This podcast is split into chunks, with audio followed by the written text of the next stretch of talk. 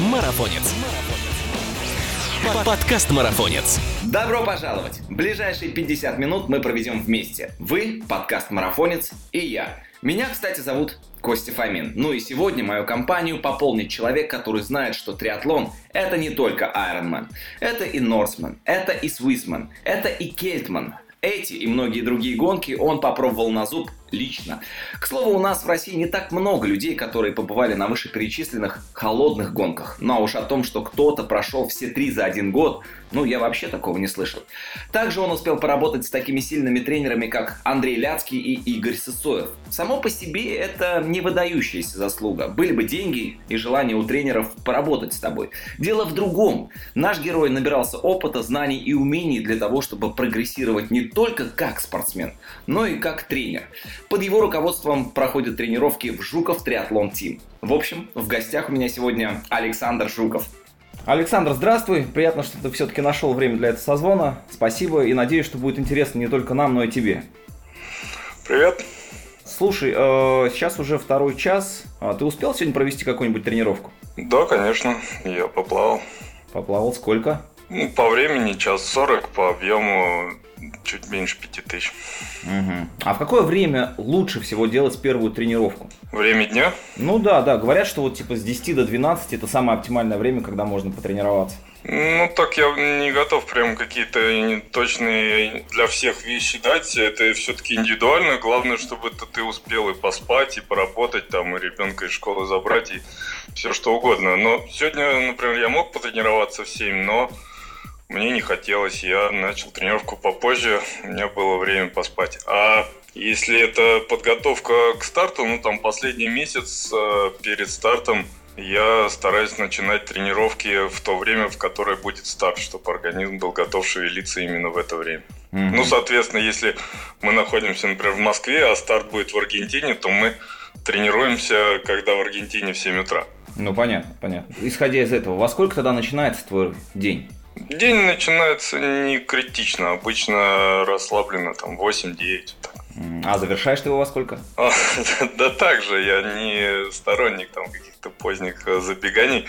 То есть, ну там 9-10 я уже в горизонтальном положении могу читать, смотреть кино и там стараюсь до 11 лечь, ну, уснуть. А, слушай, а сколько у тебя в неделю тогда выходит вот тренировочных часов, когда ты вот так вот в расслабленном состоянии? Ну, я все-таки тренируюсь. А, ну, часов не очень много, я э, стандартно тренируюсь, наверное, 12-14 часов. Иногда беру отпуск от тренера и тренируюсь сам, могу себе писать план на 20-25 часов, но делаю все равно не более 20. Угу. А у тебя есть тренер? Да, я занимался продолжительное время с тренером. Сейчас нахожусь в самостоятельном отпуске. Там какие-то эксперименты над собой ставлю до апреля, а потом опять буду с тренером работать. А вот для чего тебе тренер? Тренер тренеру? А, ну, во-первых, э, я сторонник э, самосовершенствования в смысле обучения, и ты всегда можешь что-то новое э, найти. Э, может быть, э, что сам уже знаешь, но не применяешь на себе. А тренер тебе сказал, ты сделал. Ну, в этом какая-то есть э, образовательная составляющая. Ну и плюс дисциплина, конечно, когда у тебя план и отчетность, то ты находишься в рамках и делаешь э, все, чтобы осуществить этот план. А когда сам с собой, то возможно куда-то отступление и в большую сторону, и в меньшую. Угу. Ну а ты вообще дисциплинирован сам? Да, дисциплинирован, конечно, все режим, расписание, план, все строго, но мешает, э, наверное, какой-то творческий подход, что ты можешь написать какой-то план там на несколько микроциклов, допустим, а потом в процессе что-то тебя озарит, ой, надо вот так вот, угу. и вносишь какие-то коррективы, не в смысле, что там прогулял тренировку, а что просто какие-то еще методические изменения, что вот здесь надо вот так поменять, ну и поехали. В процентном соотношении вот сколько занимает велосипед, сколько бег, плавание? А, ну, прям вот такой я не сижу со статистикой. Наверное, бегаю поменьше, велосипед побольше, а плавание. Ну, если в процент все-таки, ну, наверное, 30 процентов бежим, ну, процентов 40 велосипед и остальное это плавание и силовая.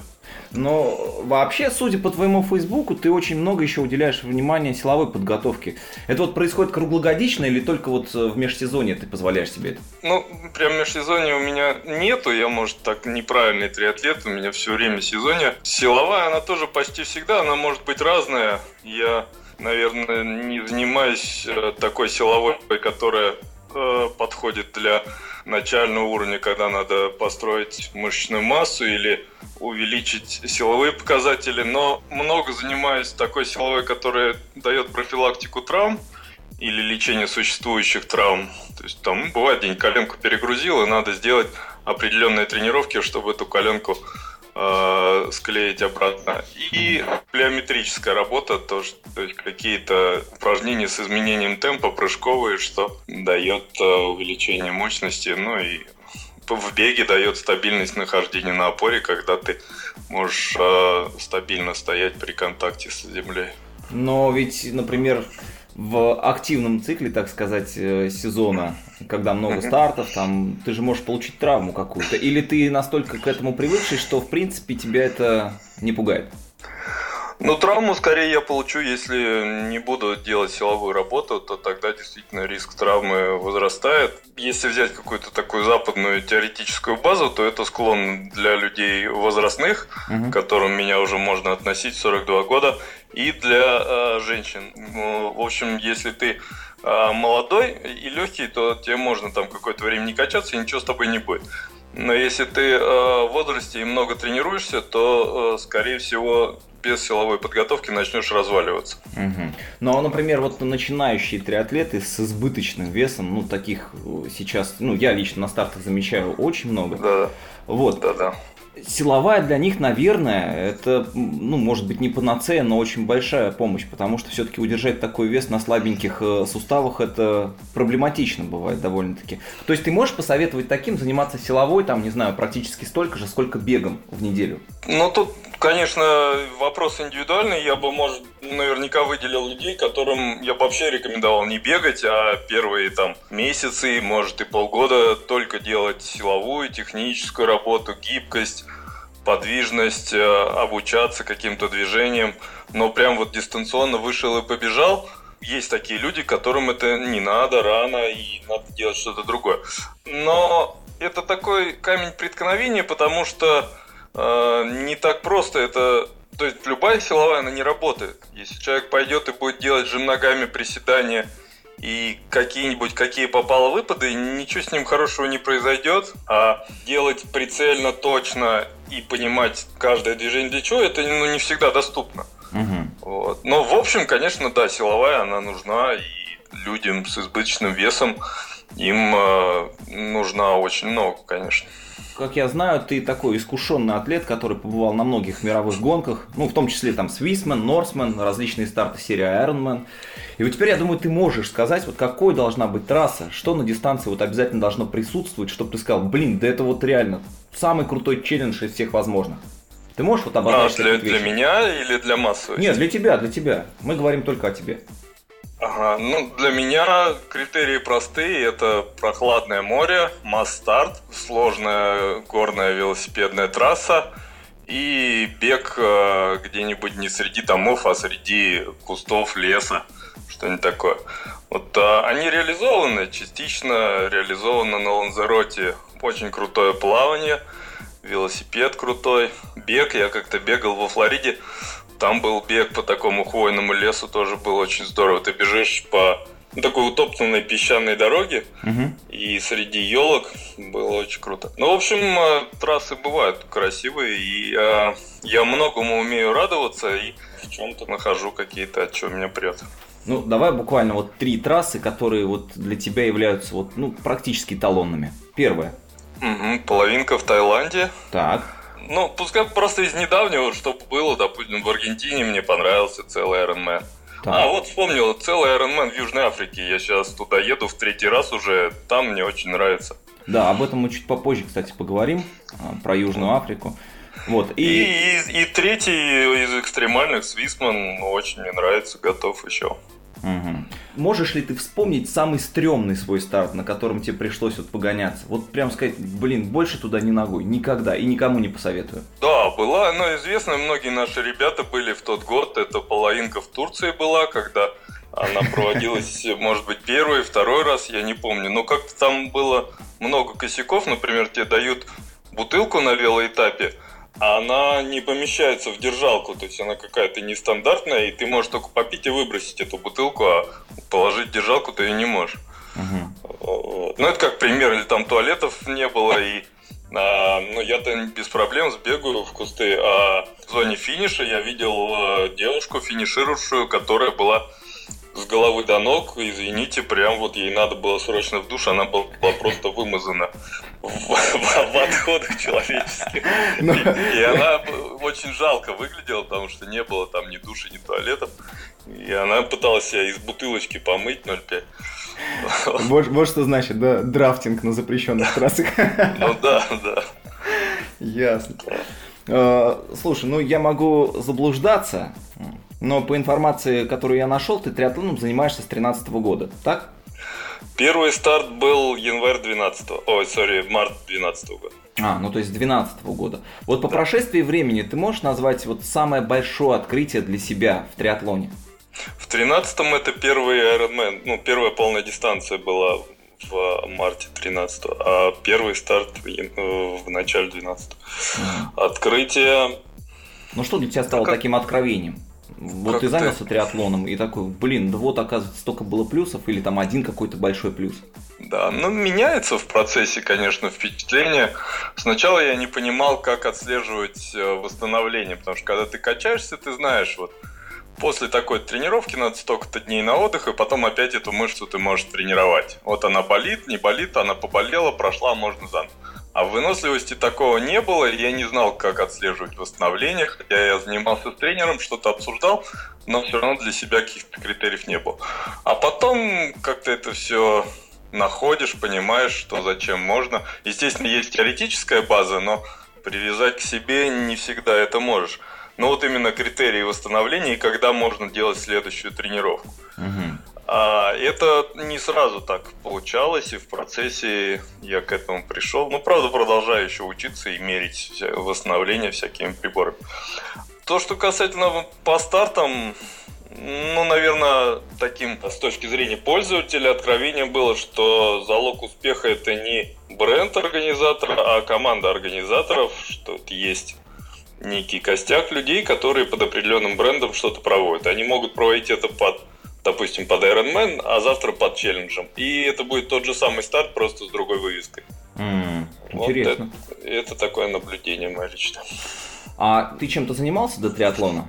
Да много чем, но непосредственно вместе с триатлоном или перед триатлоном я занимался мотоспортом, и там много надо выносливости, и не хватало выносливости, я начал из силовой подготовки больше делать э, аэробную, чтобы получить выносливость для мотоспорта. А почему, почему там аэробная подготовка нужна в мотоспорте? Ну, просто я дилетант в этом ну, деле. Ты так интенсивно работаешь и интенсивно и непрерывно. То есть, ну, если взять там сессию на треке, если это трек, то там она не длинная, там, ну, допустим, 20 минут. Но за 20 минут у тебя вообще там ты весь мокрый, и это такая серьезная нагрузка, которая, если ты не подготовлен, то ты не готов. А, ну, а если ты слабый, то ты просто ну, не сможешь ехать так хорошо, потому что у тебя будет отказывать в мышцах выносливость не хватать. У меня было много силовой подготовки, чтобы а, тянуть а, по силе. Но по выносливости я не настолько был хорошо. Но это если, а если это трек, а если бездорожье, то там вообще очень серьезная нагрузка. Ты, ты все время скачешь и работаешь как подвеска, и там Просто надо быть неубиваемым, чтобы выживать на бездорожном мотоцикле. Надо будет когда-нибудь попробовать, хотя бы ради интереса, каково это. Да, хорошее дело. А в Инстаграме у тебя встречаются хэштеги типа там «беги красиво», «катай красиво», «тренируйся красиво». Вот эстетика в спорте для тебя важна? Да, ну больше, конечно, это все в шутку, я к этому не отношусь так прям вот серьезно. А, ну, конечно, в этом а, это же любительский спорт, и мы к этому подходим как а, не знаю, ну там и форма должна к шлему подходить, и гидрик должен э, какой надо быть.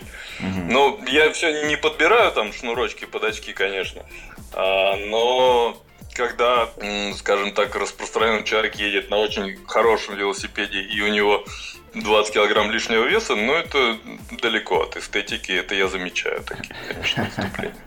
Ну да. А как ты считаешь, почему вот многие российские любители вот этому аспекту уделяют так мало внимания? У нас вот э, не такой большой выбор экипировки на рынке, дорого, или может быть просто вкуса нет? Я думаю, это период какое-то становления, что сначала ты покупаешь, что увидел. То есть надо просто, чтобы начать тренироваться, какие-то велотуфли. Ну, купили какие-то, потом они если ты к этому подходишь вдумчиво, ты покупаешь там вторые, третьи, пятые, и потом ты начинаешь подбирать там, что сейчас мы едем в этой велоформе, тут вот памперс такой, а бывает ты делаешь какие-то интервалы там, ну, допустим, на дорожке на станке я люблю велосипед, бег, велосипед, бег. Это не в каждой форме сделаешь. В стартовом костюме нормально, в какой-то велоформе с мягким памперсом нормально, а с толстым памперсом уже не пойдет.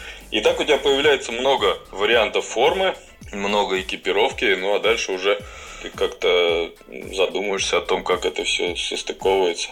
Mm-hmm. Ну, не обязательно, конечно. А почему у наших, ну, может, мы просто недавно в этом вертимся, и люди, много начинающих, у кого одна форма, там, две пары кроссовок, и им не до выбора. А, ну, может быть и так. А, совсем недавно ты открыл соревновательный сезон а, для себя. Ну, если я правильно понимаю, это половинка Дубая, так? Да-да. Там эстетики да. было больше, чем на российских стартах? Нет, наоборот. Это же а, там большая такая прослойка людей, живущих в Эмиратах и вокруг, там из Бахрейна какого-нибудь, еще откуда-то. И у них а, особенность такая телосложения, что человек может быть толстым, но при этом бежать там а, по 4-4.30. Обычно на европейских стартах такого нет. Человек, если быстро бежит, то он все-таки более-менее подходит по соотношению жирового и мышечного компонента. А у арабов у них такой есть. Ну, в общем, я там насмотрелся довольно полных людей, которые при этом нормально, довольно быстро бежали. А вообще для себя, как ты отметишь, как все прошло? В Дубае мне понравилось. Я раньше выступал несколько раз, раза 3-4 в, в Абу-Даби, и к Дубаю относился так скептически, что это какое-то место, куда люди едут за э, потребным шопингом и ну в смысле места, где там есть красивая природа или отдых, это меня не привлекало, потому что там небоскребы, пустыни я не люблю.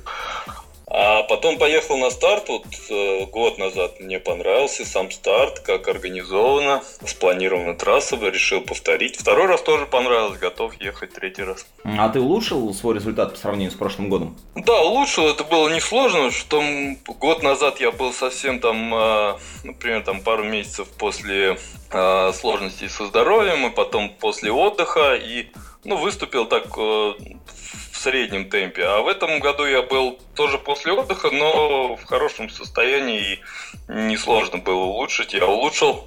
Были какие-то недоработки, я там, может, не реализовал свой бег. То ли больной вышел, то ли с питанием были ошибки. Но результат был 4.28, что для меня очень неплохо, я был доволен. А в прошлом году? 4.44. А тебе вообще в целом в Дубае трасса понравилась? Трасса в Дубае понравилась, да. А чем она интересна и вот почему там российским любителям стоит побывать? У нас небольшой выбор по году, куда поехать, потому что в это время, чтобы выступить, это надо ехать куда-то Южная Америка или Австралия, что не всегда удобно и не все готовы из-за половинки куда-то ехать далеко. Ну, соответственно, вот начало года это Израиль или Эмираты из такого недалекого. То есть для нас это просто территориально удобно, маленькая разница по времени, uh-huh. а, ехать там дорога удобная. Сама трасса, море, гарантированный гидрик для тех, кто выбирает плыть в гидрике или не в гидрике, это важно, потому что бывают старты такие пограничные, и температура воды туда-сюда скачет, и, ну, например, там осень, Майорка или Ница целый тоже, она может быть и в гидрике, может быть и без гидрика. Здесь это точно гидрик, потому что вода прохладная. Потом э, велоэтап, наверное, зависит от ветра, но у меня было только два выступления, и оба раза ветер был одинаково слабый на половине дистанции встречной и потом на второй половине дистанции сильный попутный. Это, конечно, радует, расслабляет и ну, позволяет проехать легко, с удовольствием. Вот. Беговой этап непростой, он там дорожка такая мягкая, как из мягкого поролона. По ней бежать некомфортно. Но это был сюрпризом в первый год, а во второй год я был готов, одел жесткие кроссовки и было нормально. Вот она довольно-таки петляет сильно, довольно жарко на беге. Ну, в целом, а, для тех, кто э, не хочет ждать там мая, чтобы где-то выступить, а, и для тех, кто хочет какое-то быстрое время, это вполне подходящая трасса. А бег там в один круг или нет? Не знаю, как будет в следующем году. В первый год, а, точнее, в мой первый год, это во второй раз проводилась гонка. Вот, соответственно, год назад было три круга по 7 километров. Угу. Было очень удобно, предсказуемо раскладывать как усилие, было комфортно. А в этом году было чуть непонятно. Сначала мы думали, что надо бежать в одну сторону 7,5, потом немножко вернуться, сделать там далеко одну маленькую петлю и вернуться обратно 7,5. То есть таких один большой круг, один маленький, причем маленький там далеко, не около транзитки, а на выбегании. Но потом оказалось, что ты бежишь один большой круг, и он меньше 7,5 в одну сторону, то есть ну, примерно 14 километров первый круг, и потом еще один маленький круг, там 7 километров. Ну, вот так она была размечена. Не очень это было удачно, потому что мы разобрались в процессе. Как, как, как, как именно будет. А вот тут понятно, да. Интересно. А главный старт в сезоне у тебя уже определен? Нет, я так вот прям весь сезон не планировал, потому что у меня сезон он так спланировался хаотично из-за моего провала в Аргентине. В том году я готовил, соответственно, к Аргентине. Все полгода на это вкладывал в подготовку и подводящие две недели не так, как надо провел, выступил плохо, поэтому мне пришлось пересмотреть планы и э, переориентироваться на Южную Африку в середине апреля. А она не главный старт, просто ближайший. А когда я Африку пройду, я о чем-нибудь еще подумаю, куда еще хочу и что буду делать до конца года. Ну, есть какие-то планы уже запланированные старты, но какой из них выделить главным, я пока не знаю. Ну а вот ближайший старт, что ты можешь о нем рассказать? Южная Африка мне нравится тем, что э, место красивое, Порт Элизабет. Я был пару раз в Южной Африке в Дурбане, где комрадс бегут, угу. там, там некрасиво. Туда вот не рекомендую ездить, если не бежать комрадс. А Порт Элизабет прям такое приятное по расположению и по атмосфере место, красиво дельфины, акулы. Трасса сама ну, тоже гарантированный гидрик, прохладное море. Велоэтап не самый простой, но красивый. Там ехать вдоль моря, брызги летят и удобно спроектирован. 45 километров туда, 45 обратно и так два раза. Бег довольно сложный, что мне нравится, потому что у меня бег э, сильный, и мне, соответственно, ну, есть возможность как-то хорошо себя показать. Он такие петли там по 10 километров, и в конце каждой петли небольшой подъем. То есть ты бежишь в одну сторону, подъем, спустился, опять в другую сторону, подъем, спустился. И так бегаешь туда-сюда, довольно жарко. Ну, в целом, трасса мне нравится. Я э, первый раз мне очень понравилось, второй раз было тяжело, и я решил, что третий не поеду. Но потом изменил свое мнение, вот сейчас поеду еще третий. Дорого это выходит? Нет, Южная Африка, она, ну, она не дороже, чем что-то еще, там нету разницы во времени, не нужно ехать там задолго, потому что это ну, примерно наш часовой поезд. Насколько дорого покупать билеты, но это может, конечно, к этому по-разному подходить. Я не покупаю заранее, обычно покупаю накануне. Угу. Но не дороже, чем какая-то поездка в Европу. Понятно. А вот какие-то российские старты ты уже присмотрел для себя? Где тебя можно будет увидеть в этом году? А, ну, пока я планировал только Сайбермен, это вторая половина лета. Абакан, Красноярский край, я его уже проходил, вот хотел пройти второй раз. Вот это из российского то, что для меня важно. А какие-то еще э, менее важные, мне нравится Олимпийка Гром драфтингом, в июле она проходит. Вот туда планирую. Ну, наверняка, если по времени попаду, спринт в Крылатском Гром. Uh-huh, uh-huh. Что-то еще пока не планировал. Длинные старты, э, в смысле там половинки и целые, не планировал. Ну а тебе вообще нравится Олимпийка или спринт? Э, или все-таки длинные старты для тебя классические дистанции ближе? Нет, Олимпийка очень нравится. Длинные мне не ближе, Олимпийки вообще с удовольствием. Вот сейчас из ближайшей у меня будет Олимпийка на Майорке, которую я делал много раз и сейчас буду в очередной раз делать. Она ну, крутая, с драфтингом, с э, плаванием на волнах, с мастартом. Mm-hmm. Это все интересно, это гоночная атмосфера, все настоящий спорт. Я там, может быть, не наигрался, так как я все-таки не профессионал, любитель, и мне нравятся какие-то гоночные такие элементы, не отдыхательные, как любители любят, чтобы им был там роллинг старт, и чтобы было без драфтинга, и чтобы было все время с горки и попутный ветер. Ну, мне нравится, чтобы вот было прям а, спорт. И так вот. Рубилово было. Да, так на Ланзероте, так на драфтинговых гонках. А, ну, на Ланзероте просто там мастарт. Может быть, конечно, там, если ты такой умный, иди заявляйся там на чемпионат мира или заявляйся на профессионал, но это я ну, не, не тяну, я вот делаю, что могу. Ну, из того, что вот мне нравится, вот, соответственно, ну, про длину дистанции я не договорил, что э, олимпийка и половинка это драйв, то есть ты фигачишь очень быстро. Целая дистанция это все-таки довольно долго, и ты просто смотришь на часы, когда у тебя кончится этот рабочий день уже. Но и напрячься ты не можешь, потому что если ты сейчас вот вдруг поторопишься куда-то догнать вот того чувака, то потом ты просто на полчаса позже уйдешь с работы, а не раньше. Ну да, еще уйдешь ли. Ну да. А, ну ты очень часто выступаешь вот на зарубежных стартах. Скажи, а вот что на твой взгляд отличает российских организаторов от зарубежных? Да, примерно все похоже, но может быть только количество этих стартов, когда где-то за границей старт проводится там в 30-й раз, например, такое есть, то ну, это чувствуется, что у них есть традиции и э, есть опыт. Могут быть и ошибки, которые для кого-то воспринимаются как какие-то недочеты, а для них это просто особенности. Да, у нас так. Ну, например, Олимпийка на Майорке. Те, кто там уже был, они знают, что там плавание короче, что там велосипед 38 километров, что там бег меньше 9 километров. Ну и бог с ним, но это там не делает из него каким-то проблемным стартом.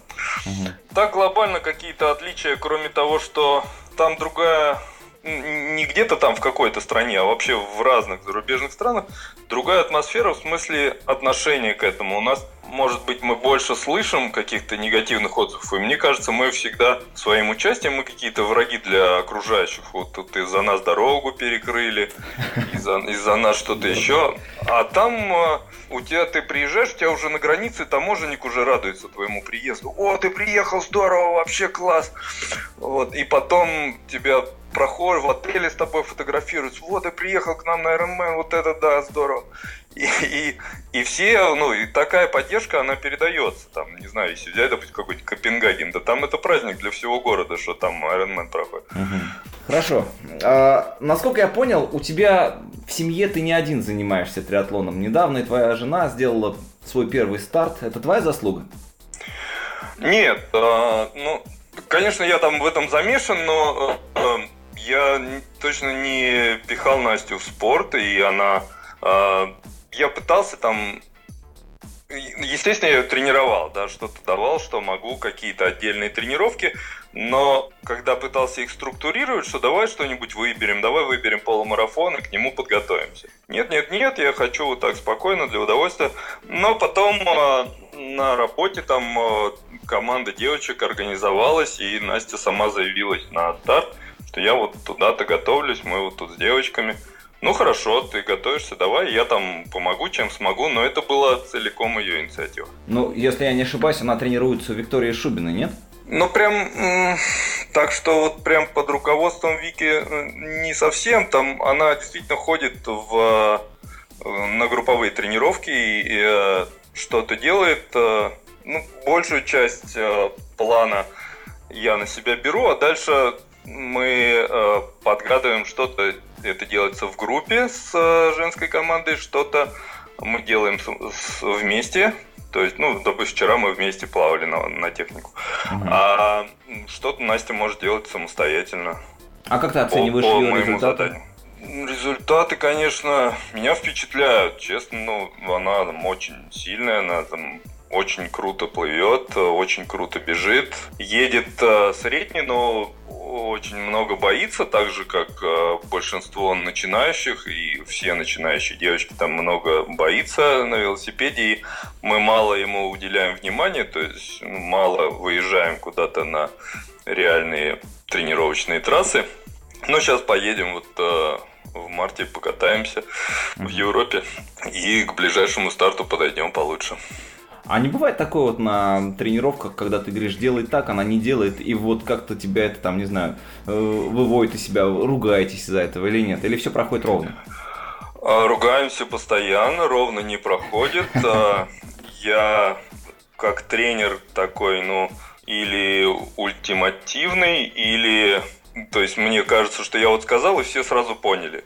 А это не всегда так, и я, ну, мои методические указания, они могут восприниматься как наезд, как критика. Ну, я не ругаюсь, но там просто я могу что-то сказать, там, поставь полегче передачу. Вот, а, и это воспринимается, может восприниматься как прям повод для конфликта. Mm. Вот. Но ничего, выживаем, как-то прогрессируем. А ты являешься, ну что называется, вратарем водилой. Ты выступаешь и тренируешь в Жуков триатлон тим, так ведь? А, да. Сколько у тебя сейчас в группе человек? Ну, не считая Насти. Ну, плавает туда-сюда в районе двух десятков клиентов у меня. А тренер у тебя в команде только один ты или еще кто-то есть?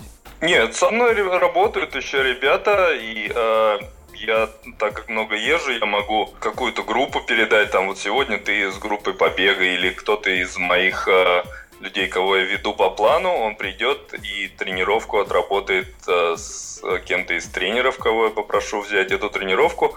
Ну, то есть мы так, скажем так, э, дополняем работу и а, я стараюсь, чтобы мои подопечные не оставались без внимания, если я куда-то в разъездах. Также я знаю, что у вас скоро должен быть сбор командный, да? А, ну, прям вот так, чтобы мне он точно запланированный будет. Нет, мы точно поедем на Майорку, мы там сделаем пару сборов до Майорки.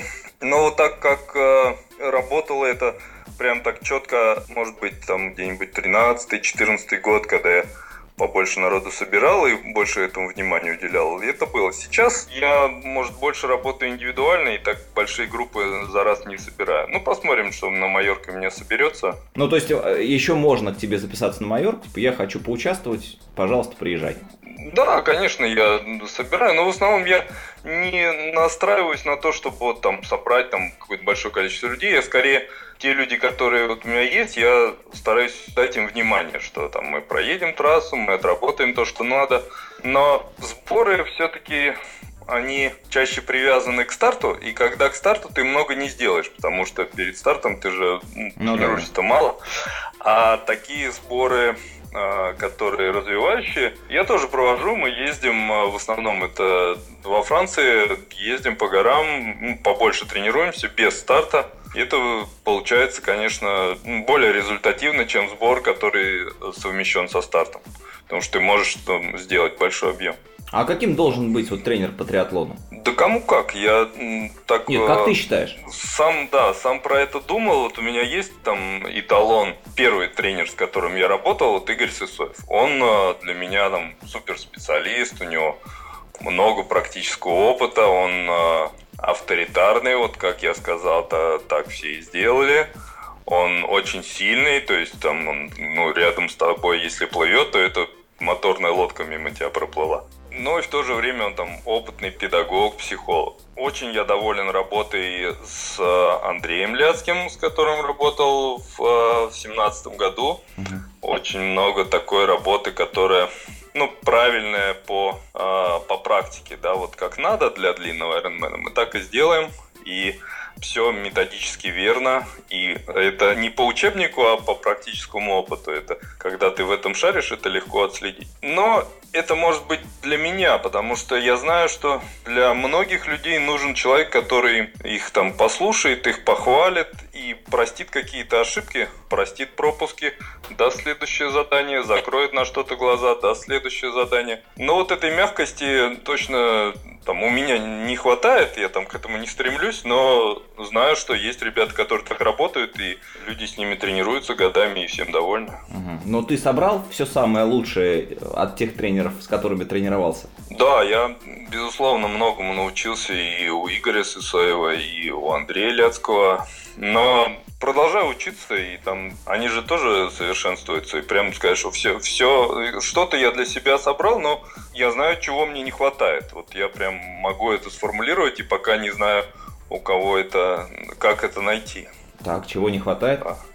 А, ну, какие-то такие вещи, которые ты можешь решить в себе, как сам, когда тренируешь себя. Ну, например, вот про ту же коленку. Заболела коленка, ты можешь это решить по дороге. Да? Ты знаешь, что у тебя перегружена коленка, и сейчас ты можешь так подстроить беговой шаг, чтобы дальше ее не травмировать. Так сделать упражнение, чтобы ее быстро залечить, и ну, это продолжается не больше недели, и все, у тебя уже все новое. А когда ты тренируешь человека, ты можешь э, говорить методические указания, можешь видеть его аспекты в движении, что-то давать.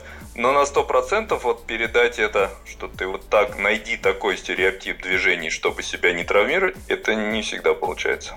Ну, то есть, получается, это напрямую коррелирует с ценой на тренерскую работу. Да, вот тренер может это делать, например, какие-то вышеперечисленные качества, он стоит дороже. Тренер не может этого делать, и я вижу это, он стоит дешевле. С ценой да не знаю. Да не, я думаю, есть тренеры очень хорошие, которые недорого, немного денег берут. Э, и наоборот, наверняка есть тренеры, которые стоят дорого. Ну, то есть, и они там себя оценивают дорого, и клиенты готовы за них платить, но при этом качество их работы может э, быть на невысоком уровне. В общем, цена в этом деле такая, не, не всегда связана. А есть ли у тебя ученики, которые превзошли твой результат? А, ну, так прям, чтобы мы на одной трассе выступали, такого нет. А, есть, конечно, очень хорошие результаты, там быстрее 10 часов несколько человек у меня делали айроны. Сопоставимо что-то по возможностям. То есть я знаю, что если я с этим человеком стартую, что мы где-то рядом финишируем, там, ну, может быть, там с разницей в минуту впереди или сзади вот, э, на длинной дистанции. Но так, чтобы вот прям э, сильно впереди был, то таких нет. Mm-hmm. Я, может быть, просто сам относительно слабый, да, и люди, которые стремятся там э, к победе в группе и э, разменять 9 часов, может быть, они заранее пойдут сразу там э, тренироваться там с Максимом Крятом или с ну, тем же Андреем Ляцким или ну, с кем-то еще, кто может пробежать сам в районе 8 mm-hmm. часов. Mm-hmm. Хотя мое личное впечатление, что таких людей немного. Мое личное впечатление, что все-таки людям нужно здоровье и какой-то осмысленный там э, финиш э, за посильное время. Вот, а не надо всем абсолютное чемпионство и разменять там 9 часов в Ironman. Ну а ты сам, ты все-таки больше за результат или за процесс? Не, когда тренирую, это обязательно результат, то есть э, осмысленность э, плана, скажем так. Просто сами по себе тренировки такие бывают, запросы от людей, что я вот сейчас пока хочу тренироваться, но для чего пока не знаю. Я вот, может, когда-то буду выступать, но пока не. Я тогда не понимаю, как тренировать, то есть как строить программу, ну, там, просто так для галочки я не буду за это браться. Я, может, кого-то порекомендую, но мне не интересно. А чтобы программа была осмысленная, мы прям садимся, обсуждаем старты, может, этот старт будет не завтра, может, он будет через полтора года, но мы поставим точку в календаре, к которой будем идти, и, соответственно, вся подготовка будет строиться как подготовка к этому старту. Будут еще промежуточные старты, и так э, структурируется вся работа. А у тебя сейчас личник на классической дистанции какой? 9.45. 9.45. А вот в этом году у тебя есть планы улучшить его? Да у меня давно планы разменять 9 часов, но то у меня какие-то приключения с, со здоровьем, там э, как-то я был неплохо готов в конце 16 года, но попал в аварию накануне старта, потом э, год, наверное, где-то расхлебывал это, в конце 17 года был хорошо готов к Аргентине, но не так себя повел последние две недели. Что будет сейчас в Африке? Ну, Африка, он не такой простой, чтобы там разменять 9 часов. Но 9.30, думаю, сделаю. Ну, а вот что касается питания. Давай поговорим немного прямо вот об этом. Я читал одну твою статью в Фейсбуке про, так сказать, э, дисциплину в триатлоне, четвертую где ты говоришь, что если кто-то вот возомнил себя индусом, японцем или курицей и перестал там употреблять, ну, например, рыбу, да, не удивляйтесь, что вот организм разучится ее перерабатывать. Отсюда вопрос. Что обязательно должно входить в рацион человека, который вот занимается триатлоном? Ну, здесь живущий, в России именно. Ну да, да. Обязательно я так глобально отвечу, что понимание, зачем ты это ешь вот сейчас. То есть, э, если у тебя прошла какая-то тренировка, и следующая, допустим, через сутки, следующая тренировка, если она длинная, ровная, это один рацион будет. Если это какая-то ответственная, допустим, у меня через сутки будет FTP-тест, то вот эти сутки я буду жить совсем по-другому. И какие именно ингредиенты будет это там животный белок или растительный, но это не так важно. Но важно, чтобы ты вообще понимал, что вот сейчас у тебя прошла тренировка, надо восстанавливаться. Или у тебя когда-то там стоит ключевая тренировка старт, к этому надо готовиться. Там не есть что попало по дороге, а планировать свои приемы пищи, чтобы ты подошел как надо. Но вот это основное в питании. То есть э, осознанность и планирование. Ну, вообще, в целом, любители, знаешь, говорят о том, что да ладно, ребят, о чем вы говорите? Можно есть все что угодно, все равно на тренировке все сгорит. И вот, то есть от этого стоит э, держаться подальше. Но наверняка от этого нужно перенять позитив, то есть не надо себя гнобить, если ты съел там кусочек торта и там не знаю, мне там дочка подарила на 23 февраля коробку Рафаэла, и она там спрашивает, ну что там вкусные Рафаэлы-то были? Я, естественно, я должен съесть Рафаэлу там и отчитаться, что мне понравилось. А прям все подряд ты есть не получится, потому что, ну, например, если у тебя утром тренировка, и если ты съел какой-нибудь творог, э, то есть совсем не то, что нужно. Но восприятие твое, что это такая здоровая еда, но она не нужна сейчас перед тренировкой. Ну и тоже это до определенного момента. Если ты тренируешься много, то придется подстраиваться. Если ты тренируешься мало, то, конечно, посвободнее в рационе. Вообще, чем э, меньше нагрузок, тем э, меньше и требований к питанию, потому что не, не в таком жестком ты находишься графике. А что помимо стандартной пищи есть в твоем рационе? Там, не знаю, витамины, добавки, протеин, мельдоний, еще что-нибудь? Ну, мелдронат я ел э, прям точно полжизни, и там сейчас не ем не потому, что он запрещен, а да просто он, ну, как-то не нужен. Ну, довольно долго его ел, и это же, ну, всем спортсменам-то всем известно, что это не чудо-добавка, это там не гормон роста, от которого рога вырастут, это же просто какая-то защита для сердца, чтобы ты своей дурной головой сердце себе не посадил. То есть он не дает так напрягаться сердечной мышце. Угу. И его даже перед стартами отменяют, чтобы ты мог реализовать э, то накопленное. Вот, то есть смог зафигачить там. На мелдронате никто не выступает, потому что ну, он мешает. Но, э, но это ладно там про мелдронат. А так добавок ем очень много. Если взять витамины, то из э, серии Animal я ем э, витамины Animal Pack, ем для суставов Animal Flex, ем для сердца и для вообще для в целом для состояния Animal Omega.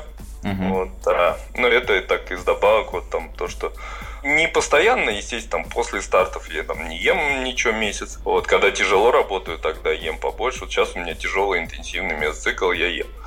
Из спортивного питания, ну, естественно, я бывают длинные тренировки. Вчера я, допустим, бегал по лесу два с половиной часа. Да, я пил воду из родника, там есть у меня родник, я мимо него пробегаю и пью. Потому что с собой воду в мороз не возьмешь в лес.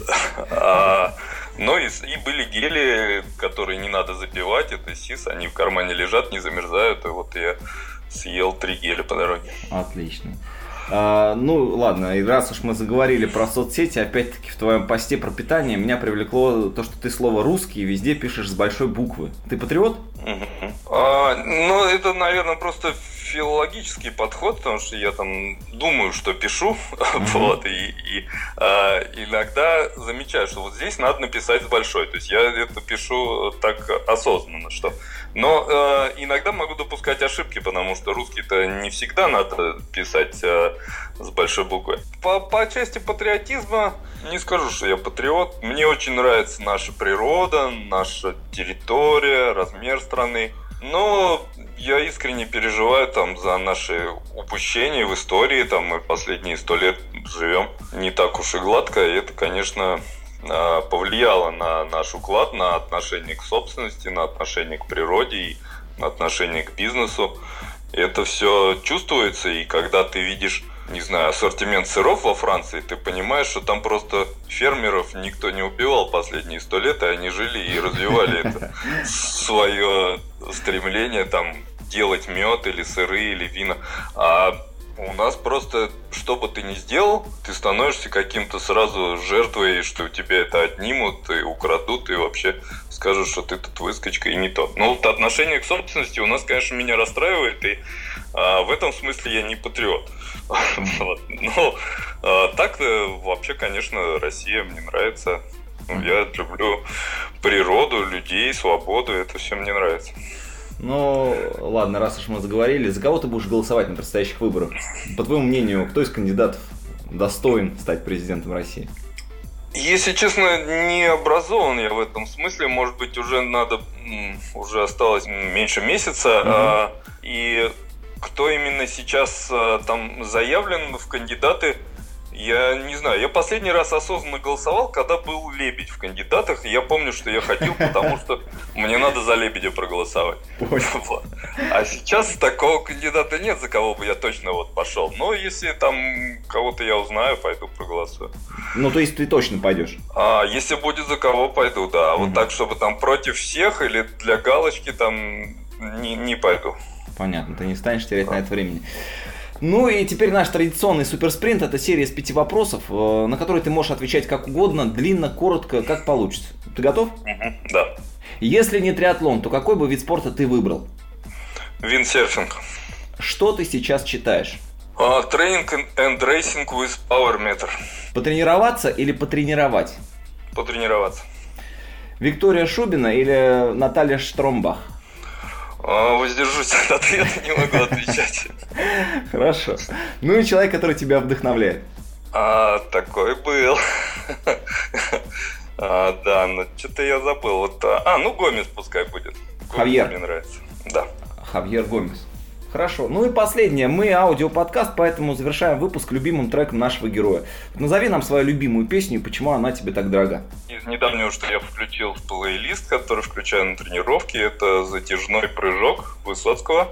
Почему? Ну, потому что заводящая такая, там, динамичная, мелодичная, ну и вообще эмоциональная песня. Хорошо.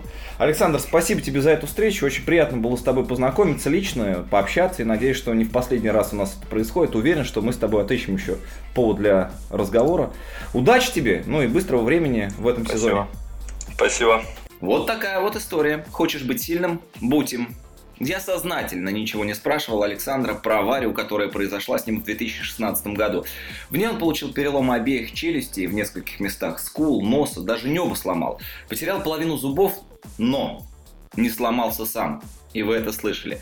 Для многих триатлон закончился бы после такого события, но не для Саши. Поэтому хочешь быть сильным, будь сильным.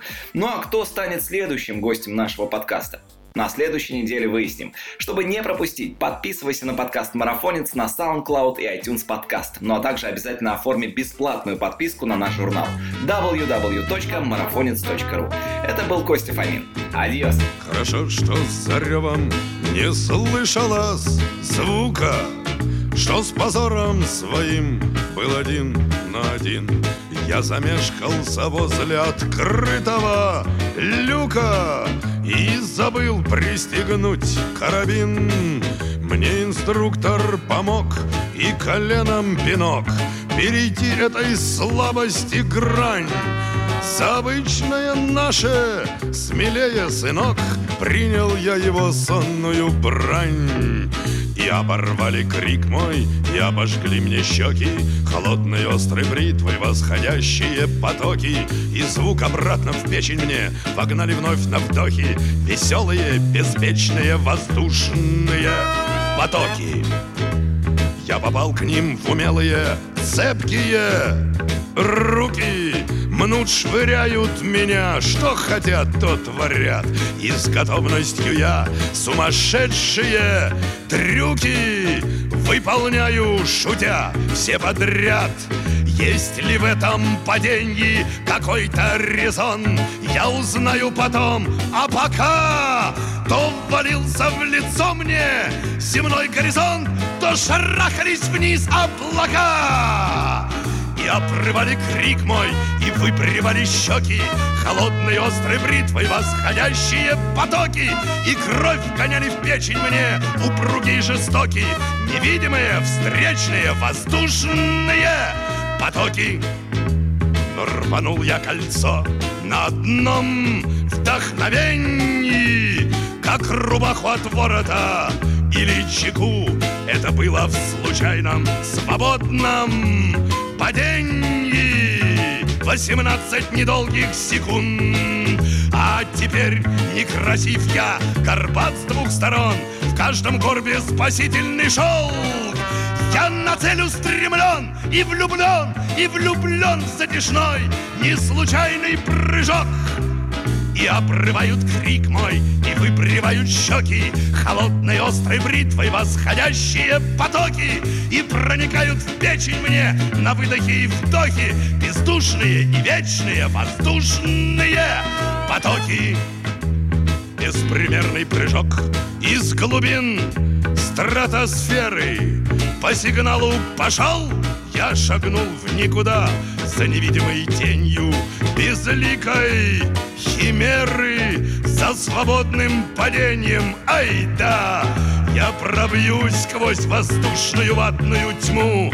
Хоть условия падения не те Но и падать свободно нельзя Потому что мы падаем не в пустоте и обрывают крик мой, и выпрямляют щеки. Холодной острой бритвой восходящие потоки. На мне мешки заплечные, встречаю руки в боки. Прямые, безупречные, воздушные потоки. Ветер уши сочится и шепчет скабрезно Не за кольцо, скоро легкость придет До земли 300 метров сейчас будет поздно. Ветер врет, обязательно врет. Стропы рвут меня вверх Выстрел купола, стоп. И как не было этих минут Нет свободных падений с высот. Но зато есть свобода раскрыть парашют Мне охлаждают щеки и открывают веки Исполнены потоки забот о человеке Глазею ввысь печальная, там звезды одиноки И пью горизонтальные воздушные потоки